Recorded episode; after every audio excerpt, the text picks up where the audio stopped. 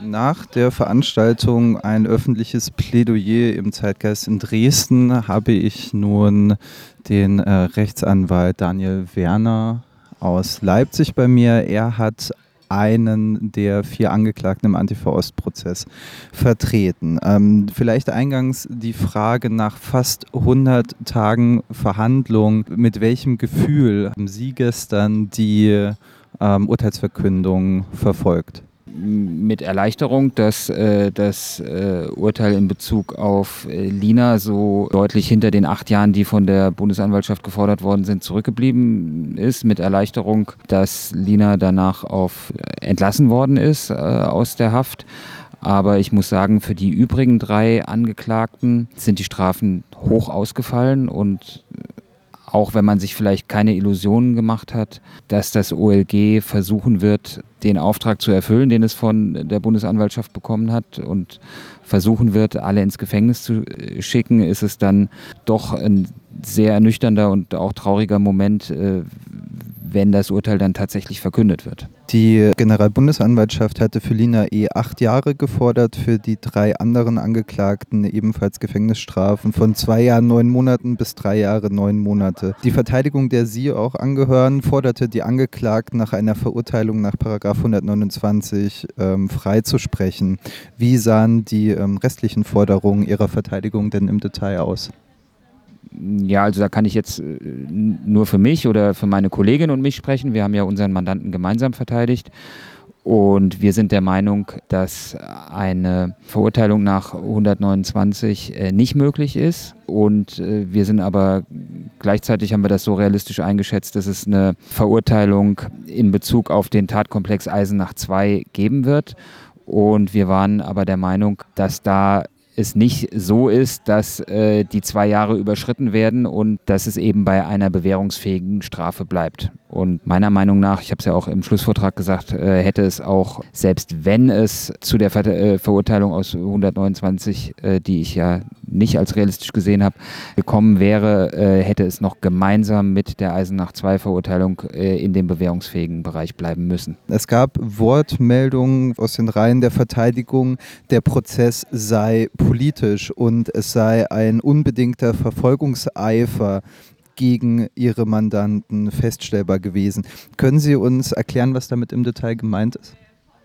Naja, das beginnt ja eigentlich schon damit, dass die Anklage an einem viel zu hohen Gericht verhandelt worden ist. Wir haben jetzt erstinstanzlich am OLG, äh, am Oberlandesgericht begonnen und meiner Meinung nach wäre es der saubere Weg gewesen, weil letztlich, letztlich sind hier Verfahren zusammengestellt worden. Also bei dem Tatkomplex Eisenach 2, da hat man äh, meinen Mandanten, unter anderem meinen Mandanten eben in der Nähe des Tatorts festgestellt. Da gibt es Anhaltspunkte, wo die Ermittlungen ansetzen konnten, aber die anderen Verfahren, die da hinzugeordnet worden sind, das waren letzten Endes äh, Verfahren, die gegen Unbekannt geführt worden sind zuvor und die möglicherweise aus einem Pool von Verfahren gegen Unbekannt zum Nachteil von Körperverletzungsdelikte zum Nachteil von Nazis da bei der Soko links vorhanden sind. Und da hat man halt gesagt, okay, die passen so irgendwie von der Begehungsweise, dann wird das derselbe und, und sie äh, regional auch in dem äh, Raum stattgefunden rund um Leipzig dann ähm, ordnen wir das mal zu. Ne?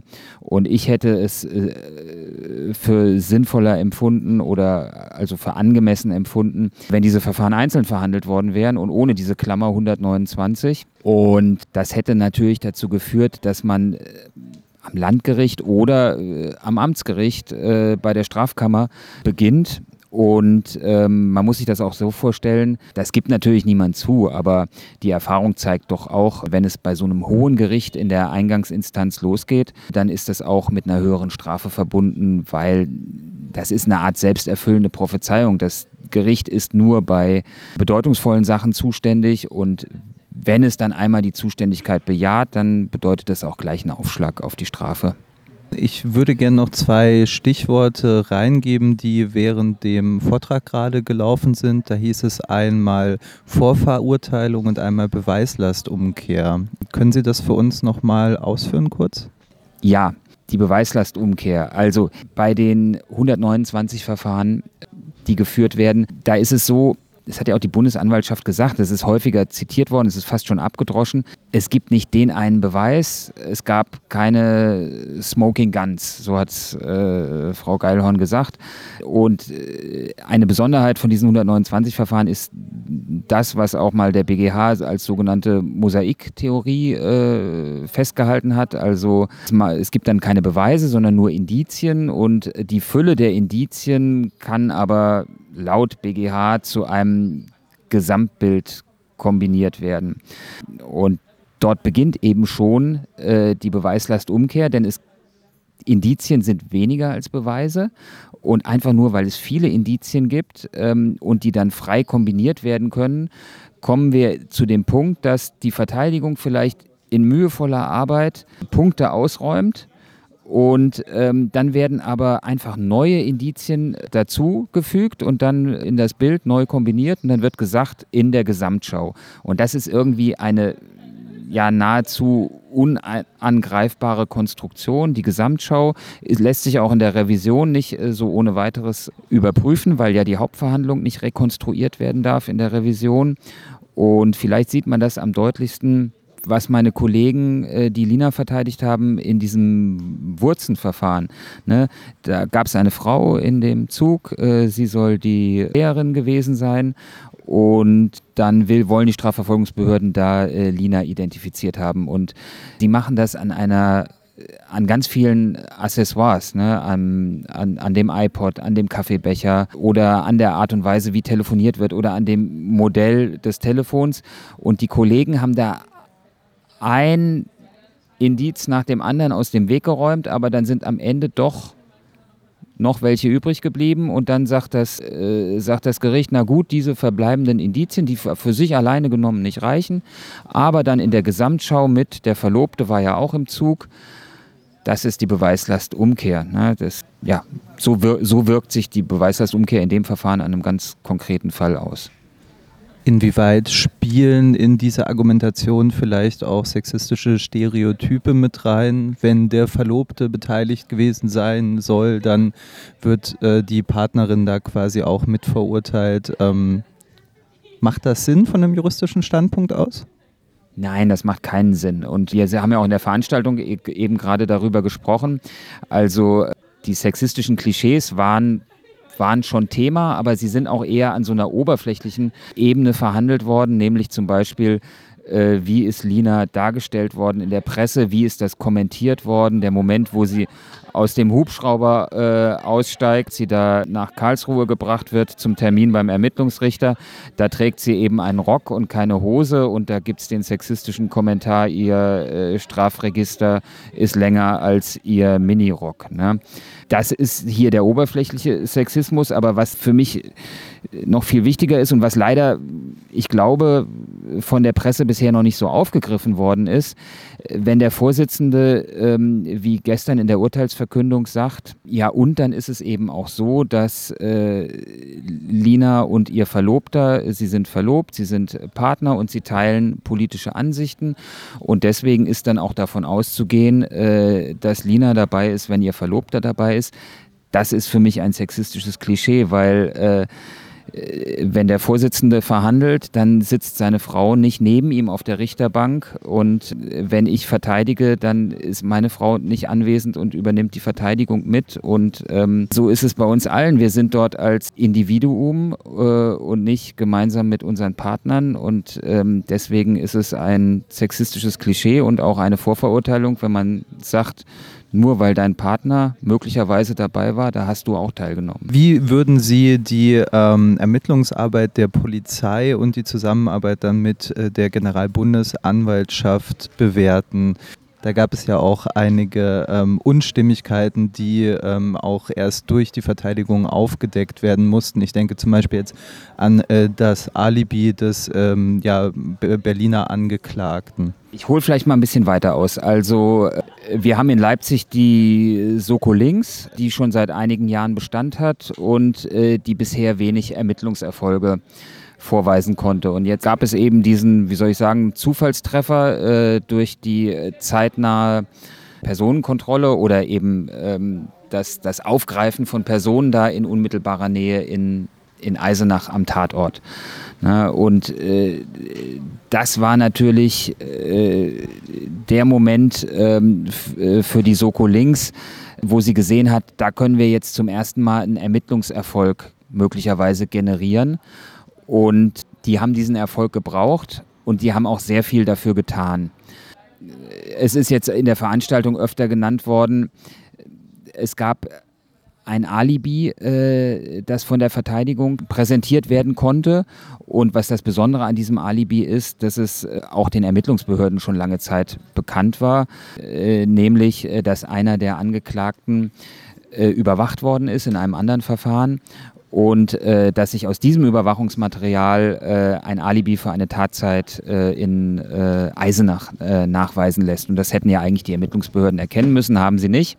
Und äh, was sich an diesem Beispiel dann auch zeigt, es ist jetzt keine große Betroffenheit eingetreten und man hat nicht gesagt, Entschuldigung, da haben wir uns geirrt, was man jetzt vielleicht erwarten könnte. Es ist vielleicht zähneknirschend was in die Richtung gemurmelt worden, aber es war keine ernst gemeinte Entschuldigung. Und dann kam natürlich noch der Hinweis, naja, vielleicht hätte man es in der Zeit doch schaffen können, den Weg nach Eisenach, äh, trotz Alibi.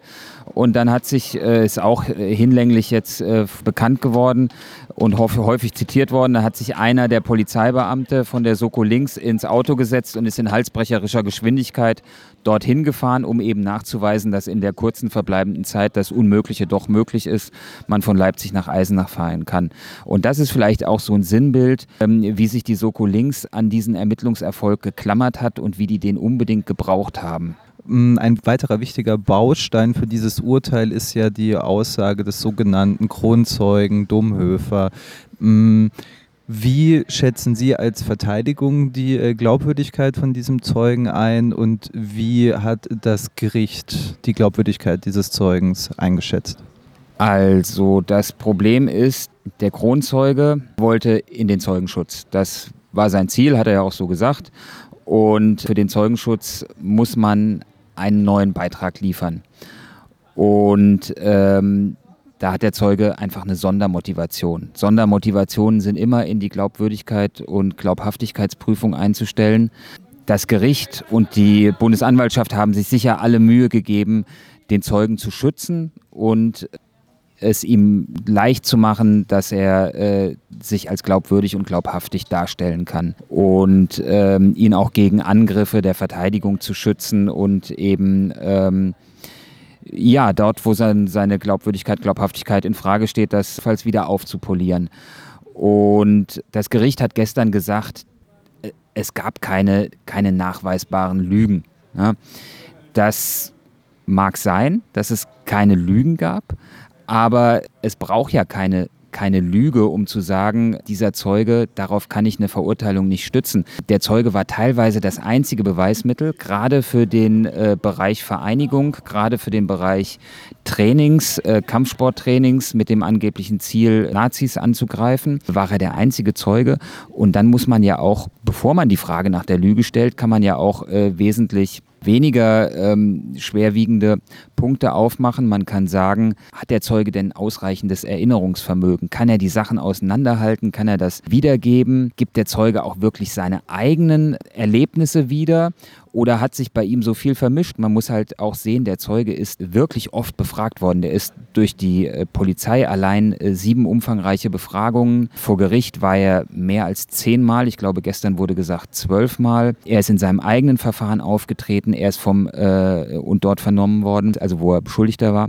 Äh, und er ist vom Verfassungsschutz auch äh, befragt worden. Und er ist noch in anderen äh, Verfahren befragt worden, ähm, zu denen er angeblich Erkenntnisse liefern konnte. Er hat einen richtigen Marathon an Befragungen hinter sich, er hat die Akten gelesen und er erfährt natürlich durch die Befragungen der Vernehmungsbeamten, der Richter und Richterinnen, erfährt er natürlich, was was von ihm geliefert werden soll und äh, er möchte es ja auch erfüllen, äh, weil er diese besondere Motivation hat. Und was da eigentlich der saubere Weg gewesen wäre, wäre zu sagen, dann machen wir doch mal ein aussagepsychologisches Gutachten, dann holen wir doch mal Sachverständige, die mit dabei sind bei diesen Befragungen und die dann prüfen, ob es denn reicht für eine belastende Aussage oder ob man sich darauf stützen kann. Und äh, es gibt ganz augenfällige Beispiele, zum Beispiel diese, diese Kreistheorie, wo er dann gesagt hat, ja, die Vereinigung besteht eigentlich aus drei Kreisen. Da ist dann der Leipziger Kreis, da ist dann der Kreis von Leuten, die von außerhalb kommen und die häufiger angefragt werden. Und dann ist dann der ganz weite Kreis von Leuten, die nur vereinzelt angefragt werden, wenn man mal wirklich gar niemand anders findet. Ne? Das hat er uns vor Gericht geschildert, dass das seine eigenen Worte sind und seine eigenen Erkenntnisse. Und wenn wir jetzt nur die äh, polizeilichen Vernehmungen sehen, dann sehen wir, dass die Polizei das zu Beginn einer Vernehmung eingeführt hat als eigenes Modell und gesagt hat, wir haben aufgrund ihrer letzten Vernehmung haben wir uns mal überlegt, wie das aussehen könnte. Und da haben wir hier so Kreise gemalt, von denen hier vorher nie die Rede war. Ist es das, was sie gemeint haben, dann nickt er das ab. Und es kommt von der Polizei und er erzählt uns im Gericht, es kommt von ihm. Und am nächsten Tag am nächsten Verhandlungstag oder an einem der nächsten wird der Vernehmungsbeamte vernommen. Und der sagt uns dann, ja, das war alles so wenig greifbar, was der Domhöfer erzählt hat. Da habe ich halt äh, dieses Kreismodell entworfen und habe ihn gefragt, ob das so stimmt. Und da hat er gesagt, ja, stimmt so obwohl halt vorher keine Rede davon war. Das ganz augenscheinlich und dann noch ein anderes Beispiel. Ich habe ihn jetzt gezielt äh, zu den Trainings in der Gießer Straße dem Hausprojekt in Leipzig befragt. Und ähm, er hat ja gesagt, dass er da teilgenommen hat und dann ging es durcheinander, wann er da das erste Mal teilgenommen hat und wie häufig überhaupt. Und dann war die Frage, wo der Sportraum ist. Da hat er uns gesagt, er ist im vierten Stock. Die Gießer Straße hat laut Bebauungsplan nur zwei Stockwerke. Er kann sich an keine Besonderheiten an der Gießer Straße erinnern. Ich habe ihn äh, gefragt, ähm, also ist in Leipzig bekannt. Domhöfer ist sehr interessiert an Graffitis. Er hat selber viele gemalt. Das ist äh, bekannt und hat eine große Begeisterung für Graffitis kein Wort von diesen Graffitis erwähnt. Ich gehe jetzt, ich weiß nicht, ob er gelogen hat, dass er da war, wahrscheinlich nicht, aber er hat auf jeden Fall nicht so gut beobachtet, wie das Gericht ausgeht. Und wenn der Zeuge der Einzige ist, der dann an dieser Stelle sagt, da gab es die Kampfsporttrainings, sie waren in diesem Hausprojekt und er hat nur rudimentäre Erinnerungen daran, dann kann es nicht wahr sein, dass auf diese Aussage eine Mitgliedschaft zur kriminellen Vereinigung als einziges Beweismittel gestützt wird, die dann bei meinem Mandanten zum Beispiel zu einer Einzelstrafe von einem Jahr und sechs Monaten führen soll. Das ist, das ist einfach eine zu dünne Grundlage. Da kann man nicht darauf verurteilen, auf dieser Grundlage.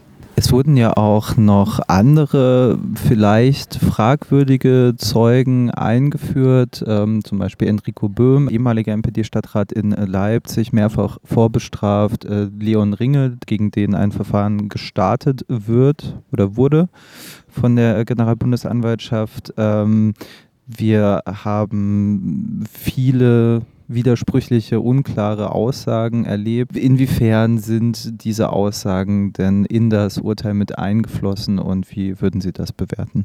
Ja, das ist auch ein wichtiger Punkt. Ich habe mich äh, jetzt mehr mit Leon Ringel äh, beschäftigt als mit Enrico Böhm. Also Ringel ist dieser Nazi-Kader, der äh, maßgebliche ähm, Bedeutung äh, erlangt hat, äh, jetzt für die rechte Szene in Eisenach und eben die Schaffung der national befreiten Zone, die es dort gibt. Ja, Ringel ist eben auch Ziel dieses, äh, unter anderem dieses Angriffs geworden, der als Sachverhaltsabschnitt Eisenach 2 da äh, in der Anklageschrift eine Rolle gespielt hat. Und man muss sagen, dass Ringel hier als Zeuge aufgetreten ist und wenige Zeit nach seiner Zeugenvernehmung ist er selber in U-Haft genommen worden. Und das Interessante ist, dass in der Anklageschrift ähm, dieser besondere Kontext aus Eisenach vollkommen ausgeblendet worden ist. Wir haben das zum Gegenstand eines äh, umfangreichen Beweisantrags gemacht, der die Eisenacher Verhältnisse dargestellt hat, der eben dargestellt hat,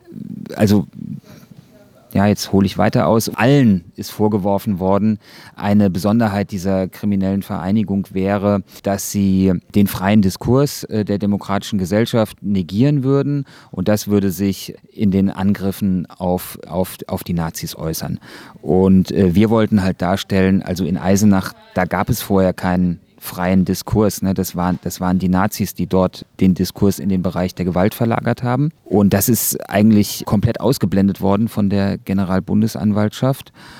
Und erst im Laufe des Verfahrens ist es dann dazu gekommen, dass die Ermittlungen gegen Ringel, die wahrscheinlich schon vorher bestanden haben, aber die quasi nicht weitergeführt worden sind. Die sind dann äh, irgendwann haben die in einen Untersuchungshaftbefehl, U-Haftbefehl für den Ringel gemündet.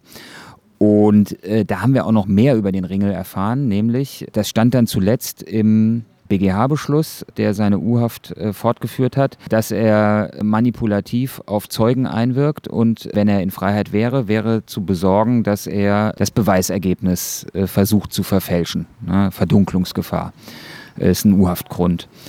Und die Bundesanwaltschaft hat gesagt in ihrem Plädoyer, wir würden, wir, die Verteidigung, würden sagen, die Nazis äh, würden unsere Mandanten einfach nur belasten, weil sie Nazis wären und damit würden wir es uns zu einfach machen.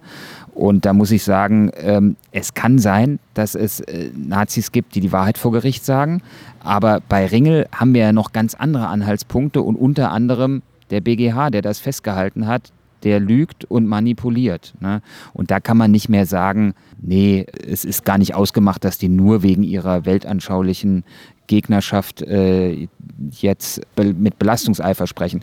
Also das hat die Bundesanwaltschaft gemacht und das Gericht hat es nicht ganz so weit getrieben, aber die haben gesagt, ja, ja, wir wissen ja, was der Ringel für einer ist, der übertreibt ja auch mal gerne, aber in der Kernaussage hat das alles ge gestimmt. Und das ist natürlich auch neben der Mosaiktheorie ein beliebter Trick des Gerichts, dann zu sagen, ja, okay, es gibt Widersprüche, aber die Kernaussage, da ist alles zweifelsfrei. Und das kann man bei so einer fragwürdigen Person wie Herrn Ringel, der ja auch den Vorsitzenden in der Verhandlung angelogen hat, ne, der gesagt hat, er ist krank, er kann nicht äh, zur Verhandlung erscheinen und dann äh, werden aus dem Zeitraum der Krankschreibung Bilder bekannt, wie er mit seinen äh, Kampfsport, äh, Nazi-Kampfsportfreunden äh, bei einer Veranstaltung äh, Hakenkreuzfahne in sportlicher Pose davor posiert und tatsächlich ist er verhandlungsunfähig krank, weil er Bandscheibe hat. Ne? Rückenschmerzen sah man da nicht bei der sportlichen Pose, die der ein eingenommen hat. Ähm, Im vorherigen äh, Vortrag haben Sie auch die äh, Möglichkeiten zur Revision im ähm, Antifa-Ost-Prozess angesprochen. Diese sind aber eingeschränkt. Können Sie das unserer äh, Hörerinnenschaft vielleicht noch einmal erklären, wieso ähm, jetzt ein Urteil, das durchaus auch als äh, Fehlurteil bezeichnet werden äh, kann, so schwer vor allem Revisionsgericht zu äh, verändern ist? Also wir werden Revision einlegen. Man muss sagen, dadurch, dass das äh, Verfahren äh, erstinstanzlich beim Oberlandesgericht begonnen hat, haben wir ja gar nicht den vollen Instanzenzug. Normalerweise könnte man Berufung einlegen und dann Revision, ne? zwei Rechtsmittel. Und da wir beim OLG angefangen haben, steht uns nur die Revision zum BGH zu. Revision ist keine Tatsacheninstanz, sondern es werden nur Rechtsfragen überprüft und die werden auch sehr eingeschränkt überprüft. Zum Beispiel spielt nur das eine Rolle, was im Urteil erwähnt wird und was im Protokoll und seinen Anlagen erwähnt ist. Und wir haben ja die Besonderheit, dass bei einem hohen Gericht wie dem OLG kein Inhaltsprotokoll äh, geführt wird, sondern nur die wesentlichen Förmlichkeiten protokolliert wird. Das heißt, keine einzige Zeugenaussage ist protokolliert und dort steht halt nur, äh, Zeuge XY betritt den Verhandlungssaal, äh, wird belehrt, ist nicht verwandt und nicht verschwägert, sagt zur Sache aus, äh, wird unvereidigt entlassen. Ja, mehr steht da nicht. Und das in Verbindung mit dem sogenannten äh, Verbot der Rekonstruktion der Hauptverhandlung im Revisionsverfahren führt dazu, dass halt weite Teile der Beweiswürdigung der zweitinstanzlichen Kontrolle entzogen sind. Also das, was als Beweise, als äh, was Zeugen ausgesagt haben und wie es gewürdigt wird, das wird größtenteils nicht kontrolliert werden können und es wird eher äh, darum gehen, ob äh, das Recht unrichtig angewandt worden ist und man darf sich auch keine Illusionen hingeben, allein eine Aufhebung des Urteils äh, und eine Rückverweisung, das würde so große organisatorische äh, also Schwierigkeiten bedeuten, das ganze Verfahren müsste neu aufgerollt werden. Das wird die Justiz nicht unbedingt wollen, nochmal ein Verfahren mit 90 Hauptverhandlungstagen durchführen und ähm, ich denke, es wird schwer werden, in der Revision einen Erfolg äh, zu erreichen. Nichtsdestotrotz muss sie eingelegt werden und auch mit voller Kraft verfolgt werden. Wenn ich Sie noch um einen anderen Ausblick auf die Zukunft bemühen darf, der äh, Paragraph 129a galt in Deutschland ja lange als ein Schnüffel- oder Strukturausforschungsparagraph. Er ist jetzt quasi auch ähm, zu einem Verurteilungsparagraphen geworden, kann man vielleicht sagen. Ähm, ist wahrscheinlich auch kein Zufall, dass es erst palästinensische, kurdische und tamilische äh, Linke in Deutschland trifft, bevor es dann die, äh, ja, sage ich mal, äh, autochtone Linke in Deutschland betrifft, mm, wurde jetzt mit dem äh, Urteil im Antifa-Ost-Prozess eine Art Präzedenzfall geschaffen und ähm, ja, wird das Ihrer Meinung nach Auswirkungen auf künftige Verhandlungen äh, gegen linke oder ökologische Akteure wegen 129 haben? Also was auf jeden Fall zu sehen ist, also was Sie sagten, es ist nicht mehr der Ausforschungsparagraph, wie das vielleicht früher vor vielen Jahren immer gesagt worden ist, äh, sondern ähm, es gibt handfeste Verurteilungen zu Haftstrafen. Und wir sehen ja schon, dass weitere Anklagen äh, sozusagen in der Pipeline sind. Da wird noch was kommen, das wird die linke Szene äh, noch eine Weile beschäftigen. Und was noch weiter zu sehen ist, ist äh, der ursprüngliche 129, äh, Paragraph 129 hat jetzt nochmal eine Überarbeitung durch europäisches Recht äh, bekommen. Und ich würde sagen, das europäische Recht zielt eher darauf ab, dass man auch Wirtschaftsstraftaten unter dem 129 erfasst und äh, berücksichtigt nicht so die Besonderheit in Deutschland, dass eben äh, politische Verfahren betrieben werden unter dem 129. Und insofern hat die neue Fassung dazu geführt, dass es oder ja, hat dazu geführt, dass es äh, dass die Tatbestandsvoraussetzungen, dass die Schwelle da runtergefahren worden ist. Und äh, jetzt werden wir halt sehen, ob äh, diese niedrigen Annahmen für eine kriminelle Vereinigung, es gibt ja, äh, wie das im Prozess Gegenstand war, ne, es gibt keine Gründungsveranstaltung, äh, es gibt keinen Name der Vereinigung, es gibt keine Rollen, die verteilt worden sind, es gibt keine regelmäßigen Treffen, es gibt keine Kasse und es gibt auch keine, keine, keine Chat-Verteiler, E-Mail-Verteiler, was auch immer. Das alles gibt es nicht. Es gibt eigentlich nur äh, dieses Training und äh, ob dann jetzt so wenig reicht, äh, um für eine kriminelle Vereinigung zu verurteilen, das werden wir sehen und wenn der BGH das hält, äh, dann wird es auf jeden Fall, denke ich, Auswirkungen haben, dass wir in Zukunft häufiger Anklagen wegen 129 sehen oder dass wir, äh, ja, dass, dass wir das häufiger sehen. Und Sie haben es jetzt gesagt, letzte Generation. Wenn ich mal ein bisschen in die Zeit zurückblicke, äh, als, als, als ich als Anwalt begann, be begonnen habe, da ähm, gab es noch die Castor-Transporte, auf die man regelmäßig gefahren ist. Da gab es damals äh, im Wendland den unterschiedlichsten Protest und äh, diese Betonpyramiden, mit denen Straßen blockiert worden sind, waren äh, waren auch eine Protestform und die sind, äh, wenn ich mich richtig erinnere, immer von der bäuerlichen Notgemeinschaft gemacht worden. Äh, also eine Gruppe, die quasi zahlenmäßig, organisatorisch und so weiter zu fassen gewesen wäre, also die dort auch nichts Schlimmes gemacht haben. Das ist ja ziviler Ungehorsam und das ist auch äh, das, was äh, der letzten Generation, was die letzte Generation letzten Endes macht. Aber äh, da sieht man eben, wie, wie, die Repression zugenommen hat. Damals wäre niemand auf den Gedanken gekommen, die bäuerliche Notgemeinschaft jetzt mit einem 129-Verfahren zu überziehen. Aber jetzt ähm, haben wir schon zwei Staatsanwaltschaften, die das versuchen.